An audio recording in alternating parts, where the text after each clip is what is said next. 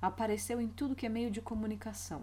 Já é manchete. Há um corpo foragido na cidade. Vejo fotos embaçadas, vídeos curtos do corpo correndo por aí. Há inclusive um depoimento de uma mulher que conseguiu contar todas as estrias do corpo desaparecido. 15. Não se sabe direito a cor e não se sabe o sexo. Há os que dizem ser homem, há os que dizem ser mulher. Os argumentos são: é mulher, porque toda mulher é histérica.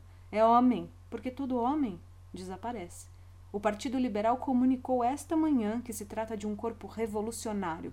O Partido Conservador rebateu, afirmando que o corpo é um inimigo aos bons costumes. Não sei o que pensar. Estou na cozinha comendo um lanche frio, há dias sem olhar no espelho.